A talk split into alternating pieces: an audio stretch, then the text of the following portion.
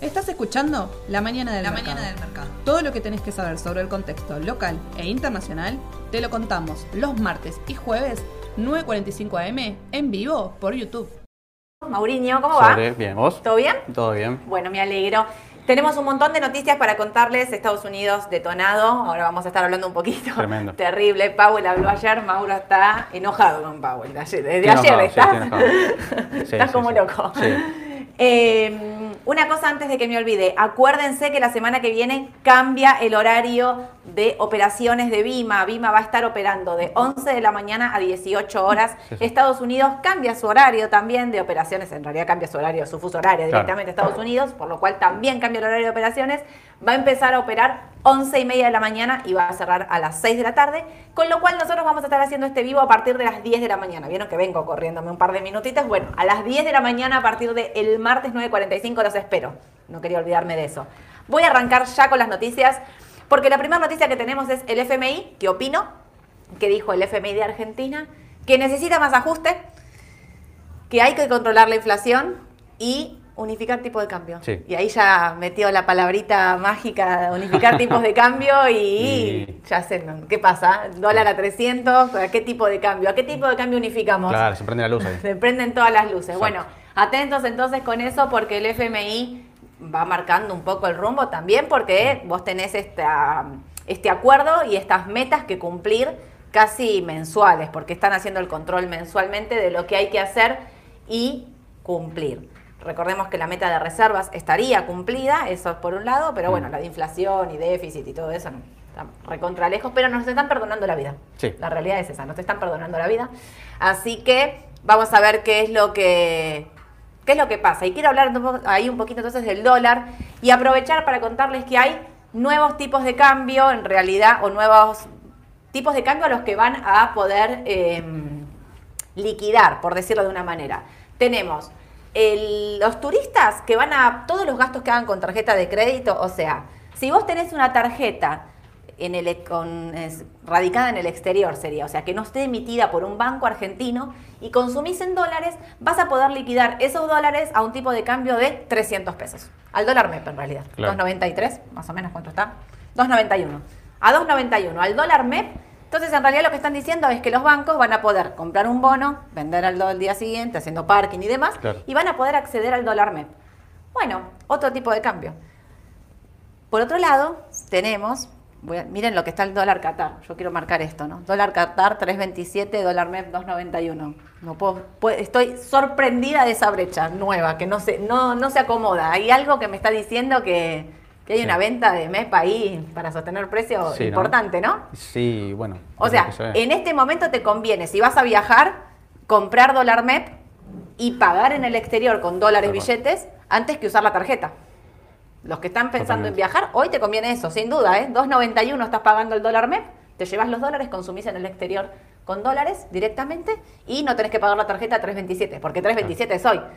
Pero si el central empieza a, a subir el, la- el oficial, empieza a arrancar, eh, a aumentar la devaluación, digamos, lo que sería, porque es lo que están pensando en hacer nuevamente. Vieron que habían frenado un poquito, ahora están pensando en avanzar nuevamente para seguir la inflación.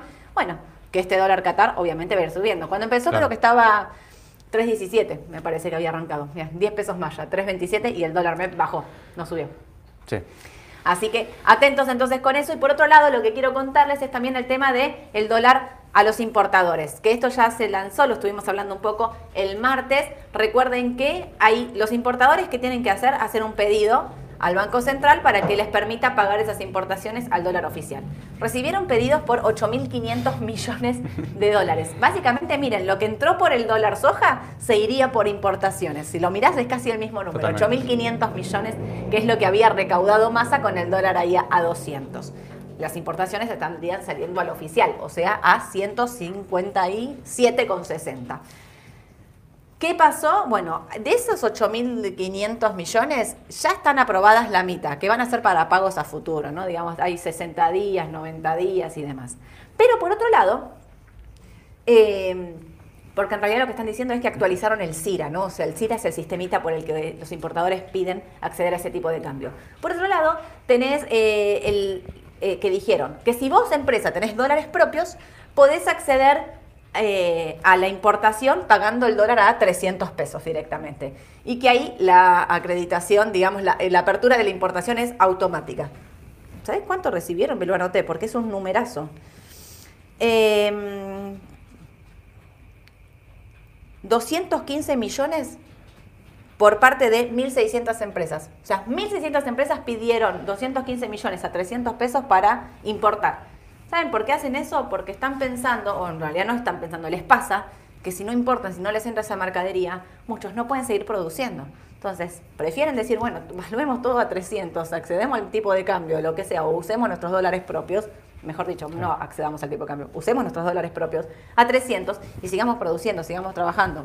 Así Yo es. tengo clientes que son importadores que han decidido ir por este mecanismo solo con la con la solo- con el único fin de no frenar la producción, digamos, ¿no? Les voy a contar el lado B de esto. Los que acceden al dólar a 300 pesos, en realidad que liquidan la importación a 300 pesos, tienen que usar dólares propios. Y vos decís, bueno, compra 300, vende, produce, vende acá, produce, vende, se queda con pesos. Con esos pesos, lo lógico sería que pueda volver al MEP, a 2.91, a comprar dólar. Claro, No puede. al financiero. No puede, no puede acceder al dólar MEP, no puede comprar el dólar MEP. Entonces, ojo con eso, porque en algún momento este es como el primer impacto, donde todos había mucha mercadería retenida y que entonces la están pagando porque ya estaba pedida y está ahí y la tienen que hacer entrar. Pero cuidado, porque ¿cuántos importadores van a seguir queriendo decir, pará, doy mis dólares, los dólares de la empresa, patrimonio de la empresa, los vendo a 300, me quedo con pesos. Me quedo con pesos que no puedo dolarizar, no puedo comprar CDR, no puedo comprar bonos, no puedo comprar obligaciones negociables, no puedo, no puedo, comprar nada, no puedo comprar nada, me quedo en pesos. Es como loco pensar que los importadores van a seguir vendiendo sus dólares y quedándose en pesos. Y les digo otra cosa, si se quedaron en pesos, en algún momento los van a dejar habilitar el tipo de cambio. Lo que les estoy queriendo decir con esto es atentos con el tipo de cambio, ¿sí? Porque toda esa masa de pesos, que la sumo a las, las licitaciones que va a haber el 7, el 18 y el 28, que estamos hablando de licitaciones explosivas en pesos, donde se está esperando que Massa hable y proponga un canje como el que hizo en octubre, todavía no sabemos lo que va a, a proponer, pero sí que el mercado ya descuenta que esto va a ocurrir, por eso la baja de los bonos en pesos, lo que en realidad lo que hace es meterle más presión al tipo de cambio. Entonces, y se viene el fin de año. No quiero ser insistente, pero atentos con esto, atentos con este tipo de cambio, porque a mí me parece que con todas estas noticias, para el que quiere dolarizar, es un buen momento en este tipo de cambio para dolarizar. Puede bajar un poco más, como decimos siempre, sí puede bajar, ¿eh? 2.85. Yo no, yo no veo el dólar, men- o sea, si yo llega a 2.85, para mí la gente se tira de cabeza. Sí. No lo veo más abajo que esto, me parece que 303 el contado con liquidación en este contexto también. Pero sobre todo digo, están a este precio porque hay limitaciones por todos lados para acceder a este tipo de cambio. Entonces lo que pregunto es, ¿cuánto sería el tipo de cambio real si los importadores pudieran acceder? Si hoy les decís al importador, podés ir a pagar tu importación a 300 pesos y podés utilizar los pesos que tenés en la cuenta. ¿Cuántos, ¿A cuánto se iría ese tipo de cambio? Ese tipo de cambio subiría muchísimo y tiene que ver esto con que usarían los pesos propios. Ese es el motivo por el cual no lo deja hacer y lo tiene restringido. Atentos con eso entonces, ¿sí? Lo quería mencionar y ya nos metemos entonces a la licitación del lunes en, en pesos para ver. Por ahí licita la primera y ve cómo le va y para la segunda mete un can. ¿Quién ser. sabe? Ledes y Lecer ahí a la cabeza de las bajas y los bonos también, los fondos comunes Mm. desarmando, lo que ya les venimos contando. Puse IPF, porque si bien ayer no fue el mejor día en el mercado de capitales de ningún papel, el día anterior IPF estaba subiendo como un 8%, Sí. todos festejaban ahí que había cortado resistencias, ¿eh? ¿Por qué? Porque recibió, va a tener una inversión de 17 millones de dólares, en realidad esa era la noticia que la hacía subir con respecto a mucho más que todo el resto del mercado. Si bien eh, el mercado hoy, Estados Unidos, está bajando, calculamos que Argentina se va a, a- a acompañar de esto. La última vez que dije esto, estaba haciendo el vivo con Edu, me acuerdo de esto. A la mañana estábamos tres abajo y ese día terminó tres arriba, Sí. todo. Así que ven que la volatilidad es altísima. Tremendo. Las bajas a veces y en momentos de riesgo y en momentos de mucha volatilidad, las bajas y para los que quieren asumir riesgo son oportunidad de compra. Así que atentos con eso. Hoy llega el balance de Petrobras, muchos me estaban preguntando, el balance de Petrobras llega hoy al cierre, Sí, aparentemente. No dice horario, pero generalmente lo presenta al cierre. Vamos a ver eso que pasa. YPF, como les decimos siempre, nosotros la seguimos manteniendo, la mantenemos de largo plazo, nos parece que es un buen, un buen activo para tener y mantener a pesar de la suba que ya tuvo. Cortando los 7.30 habilitaba los 9.10, habilitaba los Sí. 12 y demás. Ahora corrige un poco, ¿quién les dice? 7.60 es un buen número para entrar, 7.30 y ahí nos empezamos a correr. No quiero llegar a tus 5 con 60. No, ya no va a llegar. Ya está, porque ese, no número lo corriste. El impulso ya fue. Ya el primer impulso ya, eh, ya lo hizo, la corrección que tenía que hacer. Y bueno, con Edu también habíamos hablado y por Fundamental con Ale eh, daba un número estimado así como 13 dólares de 13 para arriba, de- en un plazo, digamos, no, no, no tan largo. Perfecto. Eh, así que Y si corrige, si corrige va a volver al próximo soporte que fue resistencia anterior, que probablemente sean esos 7 dólares, 7.30, 7.30, sí. 7.50, ese, ese rango de valores no, no creo que vuelva a perforar. y si llegara a bajar de ahí es 6.80, 6.50, Sí. pero ya no lo vemos en 5.65. Digo esto porque lo teníamos a Mauro ahí machacándolo el día que dijo esto, o cuidado que puede corregir y si corrige puede ir a 5.60, por suerte no pasó. Claro, no, no. Igual para los que querían comprar, están diciendo, che, si hubiese pasado hubiese comprado, después fue a 9. Siempre la baja es oportunidad de compra en estos papeles. ¿no? Obviamente, el margen es mucho mayor. Eh, Exactamente. pero bueno, lo que había dicho justamente era eso, de que después lo aclaré porque me salieron a matar, pero no, era, era aclarar que la corrección dentro de la misma tendencia era normal, porque había tenido un impulso, es verdad, 160% en sí. dólares, el ADR, y era normal que, que corrija hasta ese valor.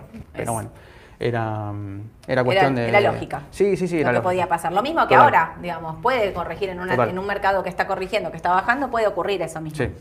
Perfecto. Y lo único, lo último que les puse es el tema de las tarifas, que van a aumentar un 27% las tarifas en el AMBA en el, en el mes de noviembre. Se viene un aumento de los transportes también, y esto se los menciono para que tengan noción de cómo va a venir la inflación. La inflación parecería que no afloja, está, las evaluaciones están en un 6,5%.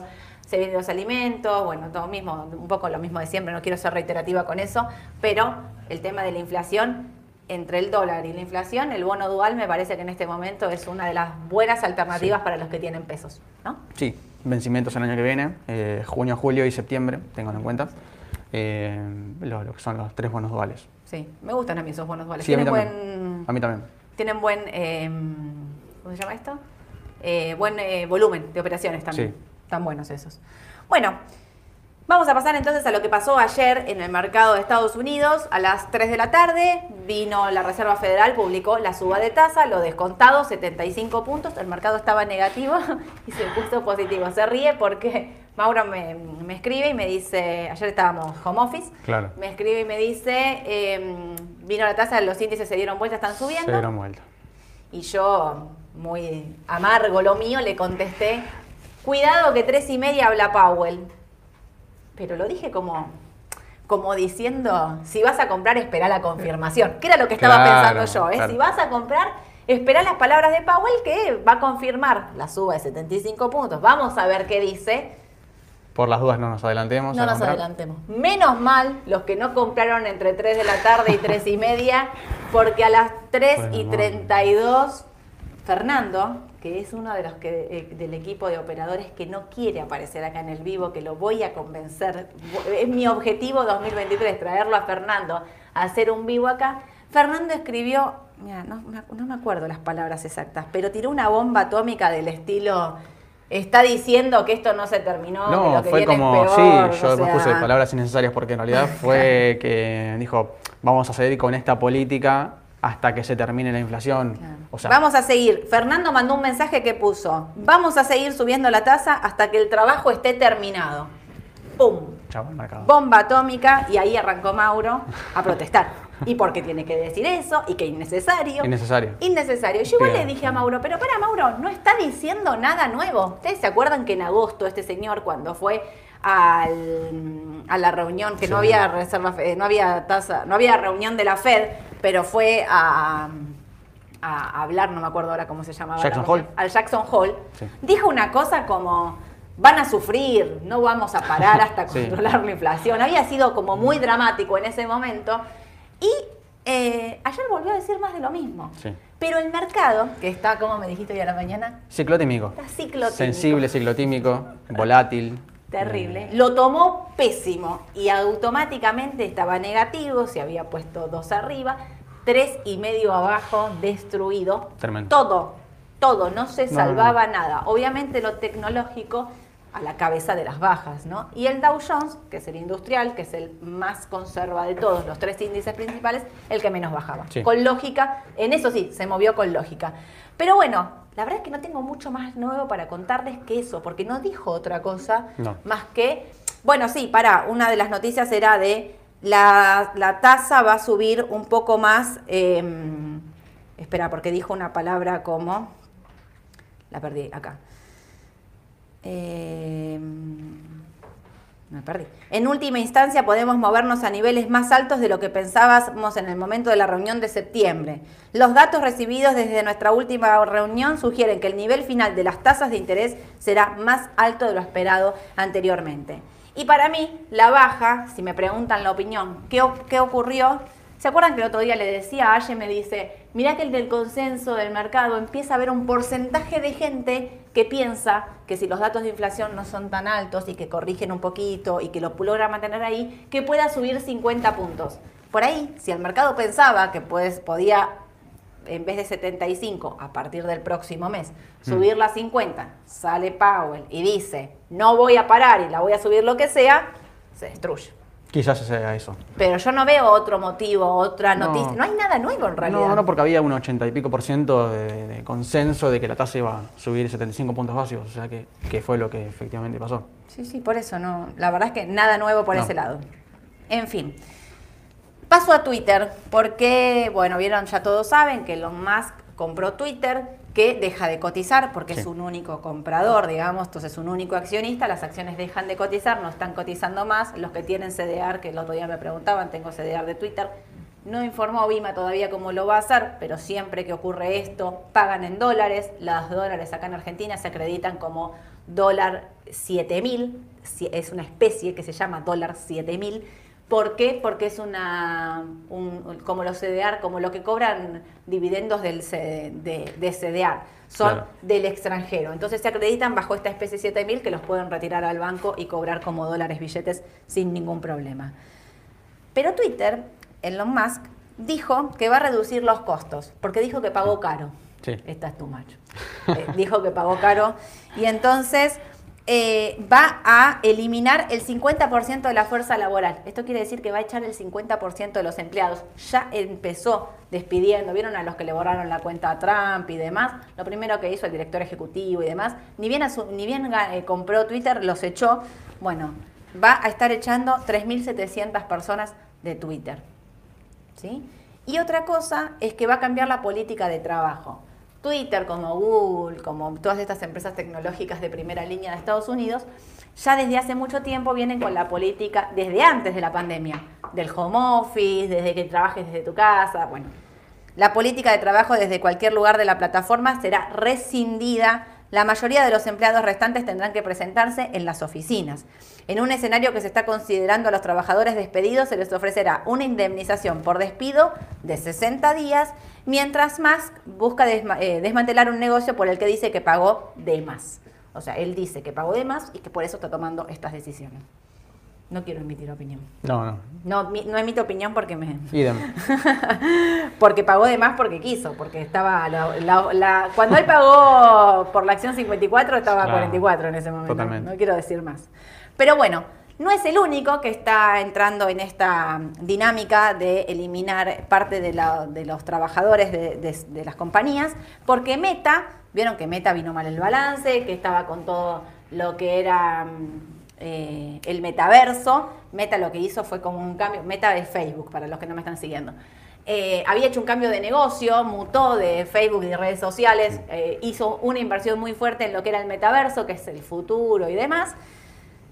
Los números fueron espantosos. El eh, la acción en bolsa ese día que vino se destruyó como un 24%. Sí, sí. No recuperó. No. Y lo que está anunciando es que va a eliminar el 15% de su personal, estamos hablando de 12.000 empleados, va a reducir, eh, a reducir la plantilla ya que los vientos en contra globales y la caída de los gastos publicitarios plantean serio problema. Eh, y otro más que también ya se sabe, ya lo había anunciado, pero lo recuerdo, también es eh, Snapchat, que es el de la otra red social, también 20% va a despedir. ¿sí? Bueno, esas eran las malas.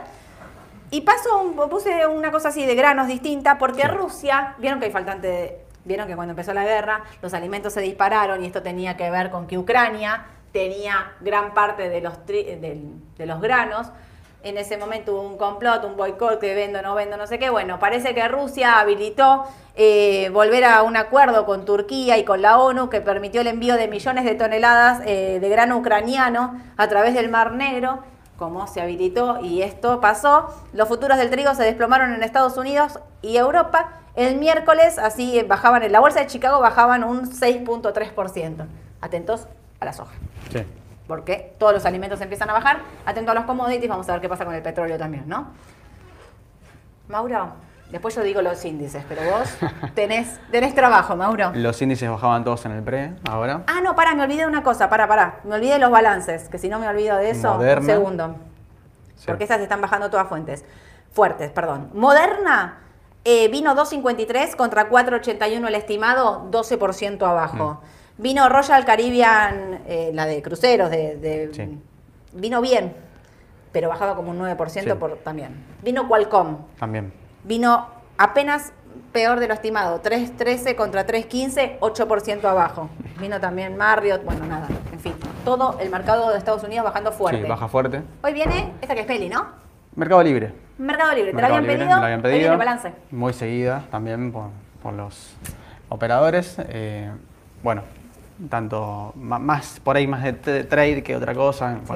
Pero bueno, es una empresa que había subido mucho, que había tenido eh, un precio por ahí superior al que daban los números del balance y demás, las ganancias de la, de la empresa. Habían mejorado un poco. Y la empresa entró, bueno, sí, como, como todo el mercado, en realidad se adelantó porque la tendencia ya había entrado bajista desde septiembre, octubre, noviembre del año pasado. O sea que se anticipó al- a lo que es el mercado americano. La tendencia, bueno, como ustedes saben, habían, eh, había llegado cerca de los mil dólares, mil, Sí. mil y pico, más, había pasado más Acá, de mil dólares. 1300, mil- 1363 acá. Sí, bueno, había 2022. llegado, había cortado. Es el ese- máximo del 2022. ese punto había sido, bueno, una inflexión, había cortado la tendencia. Eh, bueno, mucha gente salió, obviamente, la- la tendencia es claramente bajista, como todo, o la mayoría del mercado, pero, pero quizás me la pidieron o la están viendo porque por ahí están viendo lo mismo que nosotros. Sigan siempre, cuando hablamos de tendencias, sigan las divergencias de osciladores. Es importante que además de los cruces de MACD, además de los cruces de osciladores y demás, sigan los mínimos. Cuando hay una tendencia bajista, sigan mínimos de osciladores y mínimos de los precios. Porque puede llegar a pasar esto. Puede llegar a pasar esto, que está marcado desde hace tiempo, porque esto fue a principios del 2022 Sí. hasta, eh, hasta julio, mitad de año. Fueron seis meses que hubo una divergencia en MACD. También hay una RSI, pero no, no, no, no puse porque ya con esta alcanzaba para, para explicar, que por ahí empezaría a cambiar la tendencia del mercado libre. ¿sí? Hay un Wow. mínimo, hay un piso en 608 dólares, ese rango de precios, 600 dólares, que, eh, que no pudo perforar, ¿sí? Tuvo su momento, porque tuvo buen volumen, buen volumen para poder perforarlo, no lo hizo, ¿sí?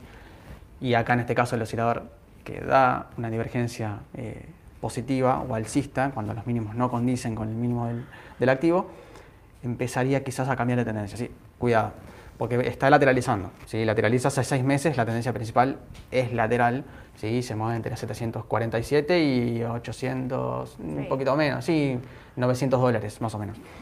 Eh, atentos, bueno, la confirmación va a ser las medias móviles, la confirmación va a ser eh, los soportes que no puede perforar, las resistencias que sí puede vencer, así que eh, atentos. Bueno, para el corto plazo, les marqué, esto es más a largo plazo, ¿no? Una visión más a largo plazo, a corto, sí está dando, está dando venta, sí está dando una corrección. Yo no creo que sea una corrección fuerte, a lo sumo, bueno, igual ya ahí después lo detallamos en el tema de los soportes, pero calculo yo que no debería pasar 747 dólares hacia abajo, no debería perforar ese soporte. Así que Pero si toca Mercado Libre. 747, ¿puedo comprar? Yo creo que podría llegar a, a comprar antes, sí. Eh, Podría frenar antes, en, quizás... ¿Puedo frenar en los 800? Sí, más o menos. Ese valor, ese rango de valor entre 7 y 800 47 sería un buen valor para comprar en el corto plazo. Sí, en el corto Ojo plazo. que el balance puede hoy igual venir y pasar cualquier cosa. O sea, el balance, esto se lo puede llevar puesto. Esto es técnico, esto es gráfico, después Pero si estás son- comprado, Si estás comprado, 800 atento. no, no, no vendas. No, no, por eso. Si estás comprado, atento a ese número. Pero, pero bueno. ¿Cuánto está Meli en el pre? ¿Alguien me puede decir acá mientras? 839 está. 89. Bueno, Está ya ahí. bajó un 4%. Ya bajó un 4. Sí. eh, bueno, nada, atentos a esos valores. Y el que está comprado de largo, la tendencia, sígala.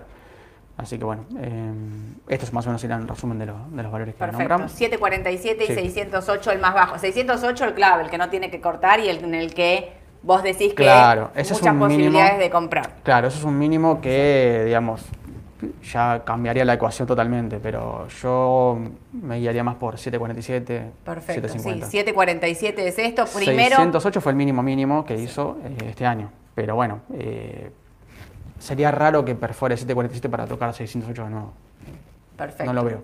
Te puedo agregar uno más entonces acá, 800. 800. 800, 747 y 608. Serían esos los tres valores para Sí. el recontra cortísimo plazo, Exacto. los 800. Para no para atentos. hoy, digamos, Exacto. básicamente. Y las resistencias, entonces ahí sí son 900, como la primera, Sí. casi 8, 880. Ay, toqué. 880, hice lío, acá. 880, 1281 y 1363 en el caso de que Sí. Y te quiero hacer una pregunta. Si vos tuvieses comprado Meli, la tenés comprada hace un montón, porque creo que es la pregunta clásica. La tengo comprada hace un montón, Meli. ¿Te la Desde quedás? hace, desde hace un montón del año pasado, por ejemplo, Sí. el que compró cerca Sí. de los máximos. Sí. Claro, sí. Si yo Compré acá arriba. Compré ahí, ¿qué es esto? Mil, 1.600 dólares, ponele. Me- y me comí toda esta baja. Sí. Estoy acá en 800. Sí, yo por este análisis de tendencia, sí. Ok. Yo esperaría. Yo no, no creo que por ahí continúe eh, mucho más bajista. ¿Venderías solo si perfora los 608? En el largo Sí, plazo. sí, Yo totalmente. soy compradora de largo plazo. Compré acá en Sí. 1600 y pienso que es una empresa que me la Sí. quiero quedar. 608. La vendo solo si perfora los 608. Si perfora 608, probablemente eh, continúe la tendencia bajista. Lo veo poco probable, Sí. pero sí, es el número que deberían tener en cuenta los salida. largoplacistas. Sí, Perfecto. total. Y los de corto no. Los de corto van con esos otros números. No, Los no de pueden corto- mirar esto. Los de corto ya recontra salieron. No están Los de corto 600. no, están, algunos están shorteados. eh, no, los de corto igual tienen que. Es un papel muy volátil. Está, Obvio. digamos, el que tradea Mercado Libre puede hacer un buen spread minuto. totalmente. Y el gráfico lo ajusta a- al trade, pero, Perfecto. pero esto es más de tendencia. Buenísimo. Cambio de papel entonces. Cambiamos. Me habían pedido Ternium, nos habían pedido Ternium, o sea, Texar acá, eh, el TX exterior, afuera. TX afuera. Eh, otro papel con tendencia bajista, ¿sí? y otro papel que muestra también leve, pero otra divergencia positiva en MACD. ¿sí? Eh, no está marcada como Mercado Libre porque Mercado Libre la divergencia, o sea, cuanto más dure la divergencia, mucho mejor, ¿sí? como cualquier eh, activo. Eh, o sea, cuando la tendencia sea, se prolongue mucho más, la tendencia es más fuerte, ¿sí? lo mismo que el volumen y demás. Pero es un papel que yo sigo bastante. En el mercado argentino, obviamente en pesos no lo vamos a ver porque también está muy distorsionado por el, el tipo de cambio. eh, Y por las expectativas de devaluación. También. Texar acá se mueve por expectativa de devaluación También, igual que al claro, lugar. Totalmente, eh, en ese sentido. Pero bueno, eh, lo que es en el corto plazo está neutral. O sea, está- yo, mm, si me la tuviese que jugar, me jugaría que por ahí quizá rebote en 26.60. Es un soporte que yo marqué fuerte. Eh, MACD todavía había dado compra y está todavía. Lo que pasa es que está negativo. Cuando MACD está negativo, significa básicamente que hay más vendedores que compradores. ¿sí? El, el oscilador está en, en terreno negativo. Eh, a ver, obviamente el histograma difiere porque el histograma es la separación de las medias móviles del MACD. Entonces, al ser, digamos, un dar falsas señales o que estén muy pegadas las medias móviles como MACD, obviamente que va a dar mul- muchas falsas señales y no es lo ideal para operar en corto plazo. Claro.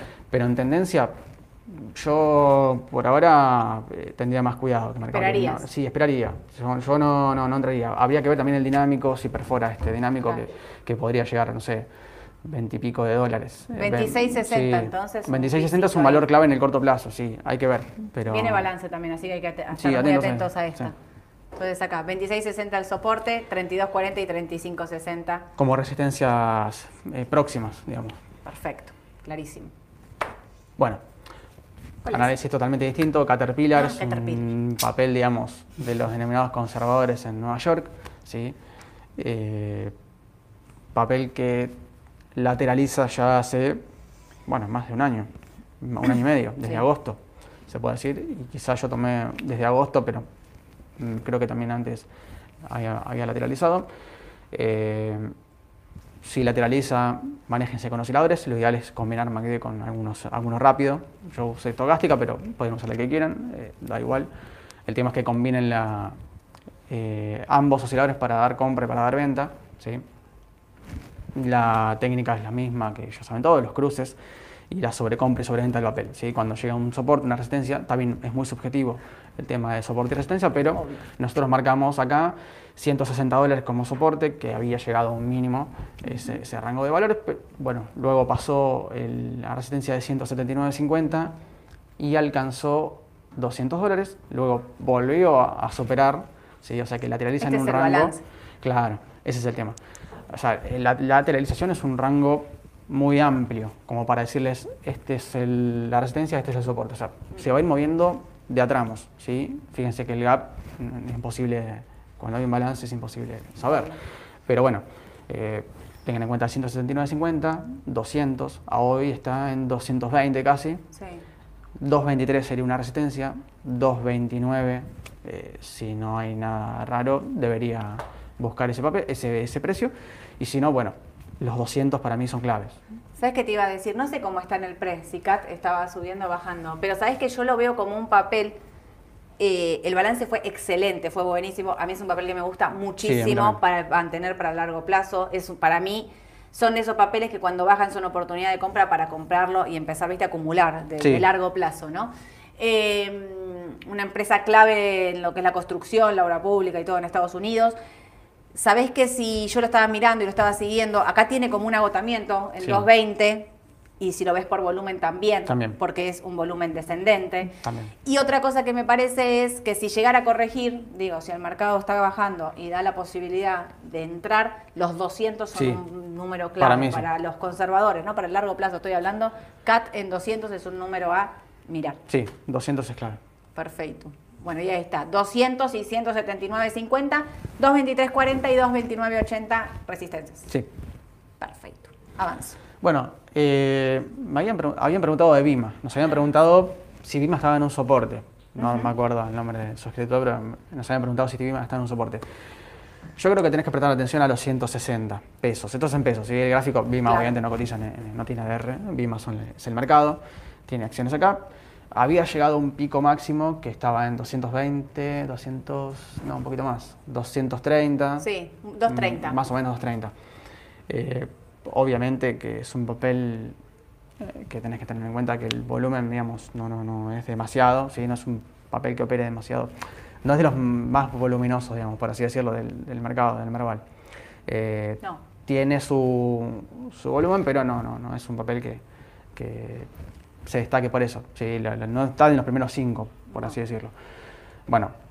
Lo la- que tiene son estas, son estas tiradas, Vima. De golpe hace estas Claro, cosas. tiene sus picos de lateraliza volatilidad. así, no está para atrás, pero si no, si lo miran, lateraliza así y sube.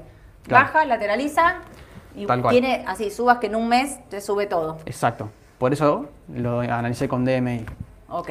No cualquier papel puedo analizar con DMI. No. El DMI es, básicamente, eh, es un seguidor de una tendencia. ¿sí? No alcista, no bajista, sino lo que mide es la fuerza. ¿sí?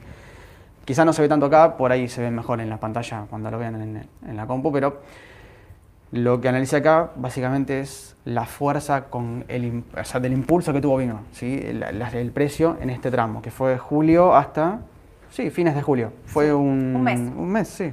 O sea, el, fí- fíjense, el, el- el pico de volatilidad solamente en 30 días.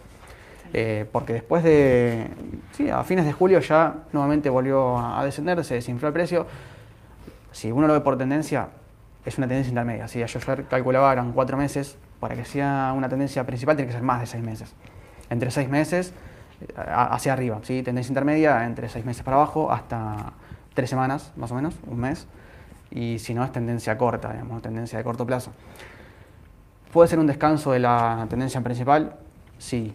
Eh, no lo analicé por FIBO porque el, el descenso es muy, no, no es brusco, digamos, es un descenso, digamos, de, de- de tendencia.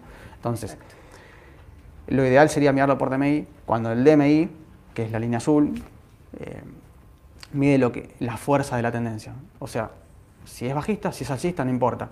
El tema es que si DMI cruza por arriba de 20, esa es la manera de identificar que el papel está bajando fuerte o está subiendo fuerte.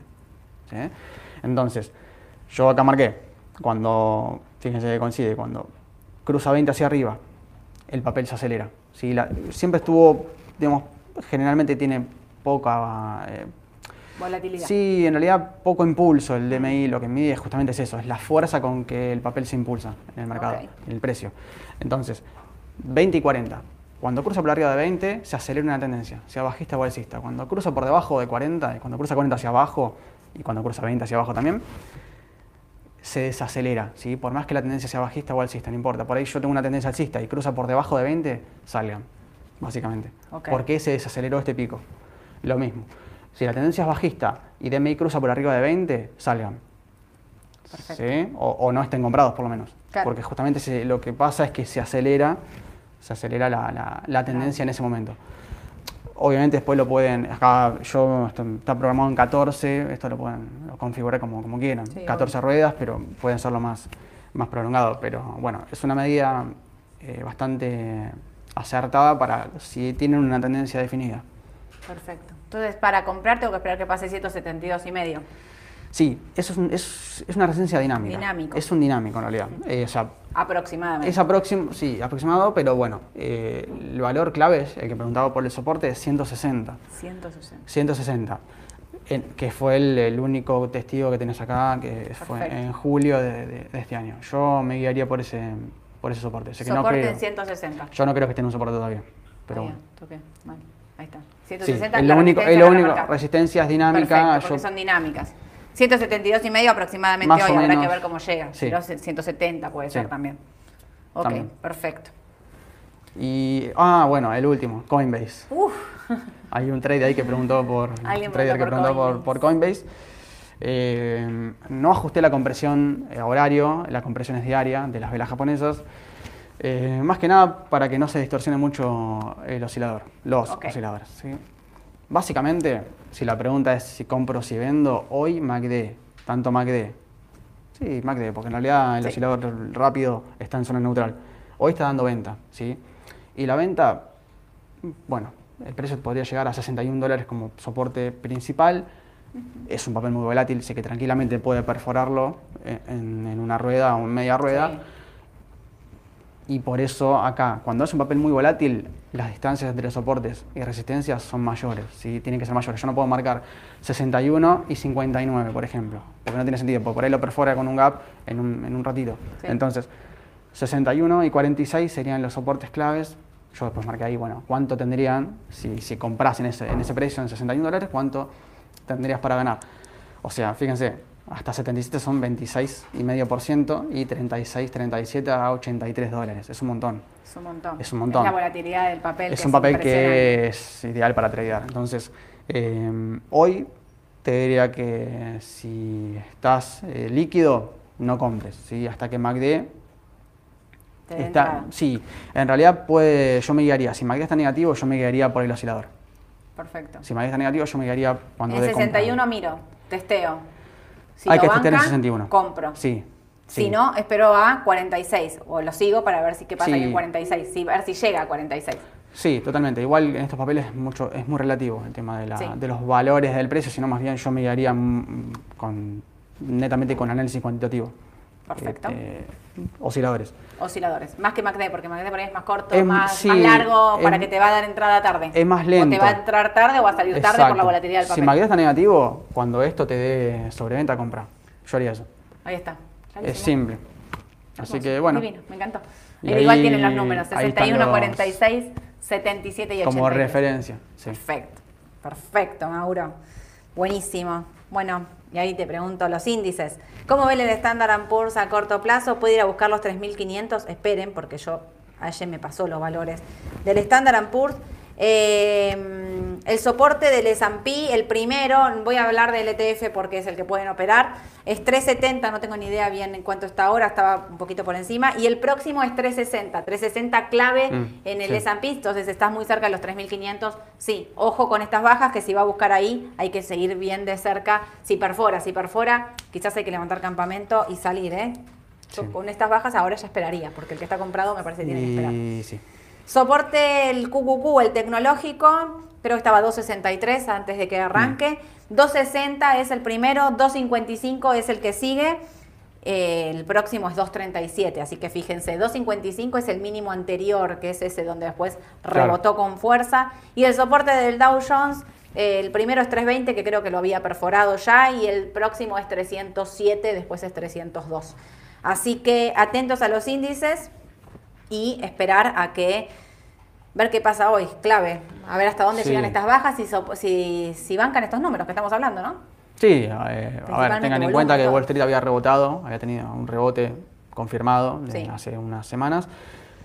Claramente se terminó, con lo de ayer se, se terminó y mi intuición, digamos, es que la tendencia ya continúa bajista, como, como todo el mercado, pero eh, el rebote finalizó. Me da la sensación de que ya, ya está. Ya está. Y el que hizo el rebote ya, Ya está. salió ayer, calculo. Tal cual, sí, con esa volatilidad. Yo creo que sí. En fin, eh, contesto un par de preguntitas rápidas porque son 10.30 ya. Eh, ¿Por qué los bonos argentinos siguen cayendo? Bueno, básicamente están con una volatilidad importante, tiene que ver con el dólar, tiene que ver con lo que está pasando de los vencimientos en pesos, que es lo que venimos hablando. Atentos con eso. Hay eh, el, el AL30, uso, utilizo siempre el mismo de referencia, se está moviendo entre 18, no llegó a los 23, llegó a los 21 y corrigió. Pero bueno, hay que estar muy atentos de mediano a largo plazo. Me quedo comprada, como Yo les digo siempre, compro, sí, sin duda. obvio. De corto, bueno, hay que ver ahí qué pasa en los 18, a ver si vuelve de nuevo a los 18.30, ¿no? 18.50. Aclaración, no le presten atención a la DATIR y a la duration de los bonos argentinos. Bien, Está distorsionadísimo. Porque mucha gente dice, no, yo compro porque tiene tanto rendimiento.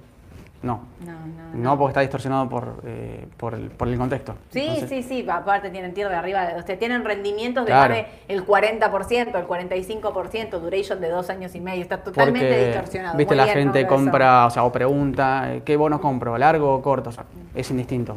A este punto, sí. Totalmente, porque la duration está distorsionada por la TIR de los bonos cortos. Tal cual. no- El corto en este contexto es más eh, riesgoso y tiene más rendimiento que los largos, porque lo que se está hablando, Sí. lo que piensan que puede reestructurar es lo corto y no lo largo. Tiene que ver con eso. Sí. ¿Cómo creen que va a venir el balance de Petrobras? Bueno, como decimos siempre, es como tirar la moneda, los balances, pero sí acompaña todo lo que son las petroleras. Todas las petroleras estaban viniendo bien. Eh, para mí, Petrobras en 12 dólares con 50 es una oportunidad de compra. Estoy hablando de los que están tomando riesgo claramente. Eh, ¿Cómo ven eh, los CDR defensivos como Walmart, McDonald's, el otro día me hablabas de McDonald's, McDonald's. Pfizer, Coca-Cola, McDonald's en máximo, Mauro no lo puede creer esto. Sí, McDonald's. Máximo, máximo, máximo Sí. histórico. Eh, muy bueno su balance también. Bueno, eso, Coca-Cola también. Walmart había tenido una baja fuerte cuando eh, bajó las proyecciones de venta y diciendo que no había podido trasladar a precio los costos altos que estaba teniendo, que eran los, eh, eh, los salarios y eh, los transportes. Eh, así que hay, atentos con Walmart, pero veíamos mejor Coca-Cola y McDonald's que seguramente vinieron bien sus balances, bien las proyecciones, Sí. vinieron bien las competencias también, PepsiCo vino muy bien. Así que en momentos de mercado baja son defensivos. XLP es el ETF del consumo básico, que es como para si no quieren comprar una empresa, pueden comprar Engloba el ETF todo. que engloba todo. Total. Cierro con esto, IPF local entrará en toma de ganancias. Bueno, lo que hablábamos al principio, si entra en toma de ganancias, 7 dólares con 30 es un valor importante para los que quieren entrar. Entrar, eh, nosotros igual IPF, la, si estamos comprados, la mantenemos, no la venderíamos. ¿eh? Los, de, los de largo plazo no vendan, los de corto, atentos a seguir 7.30, por ahí te da salida. Lo que pasa a veces es tan volátil, tan fuerte, que si salís en 7.30 y por ahí te rebota en 6.80, Claro. si no lo compraste justo, Sí, hay que seguirlo, digamos, de, de muy de cerca. bien de cerca. Eh, ¿Algo más? ¿Qué hacemos con petroleras y Vale? ¿Siguen los dividendos? Sí, los dividendos sí, hay que ver a Petrobras que anuncia. Vale también tiene buenos dividendos, pero yo Brasil compraría el EWZ, incluso también me gusta. También, sí. Sí. Es una alternativa. En fin, estoy, Sony 33, así que voy rápido acá. Acuérdense entonces que a partir del martes a las 8 del 11, el martes vamos a estar haciendo el vivo a las 10 de la mañana porque Vima cambia el horario, van a existir las operaciones. No, no apaguen la computadora a las 5 porque Vima sigue hasta las 6 y el mercado de Estados Unidos también va a operar hasta las 6 de la tarde. Nada más, ¿no? No me quedó nada. Atentos al balance de Petrobras hoy al cierre, atentos al balance de Sí. Meli. Vamos a ver qué pasa con los soportes de los índices y les vamos a estar mandando alertas si los llegan a perforar. Sí, ¿Vale? así es. Que tengan un excelente día a todos. Les mando un saludo.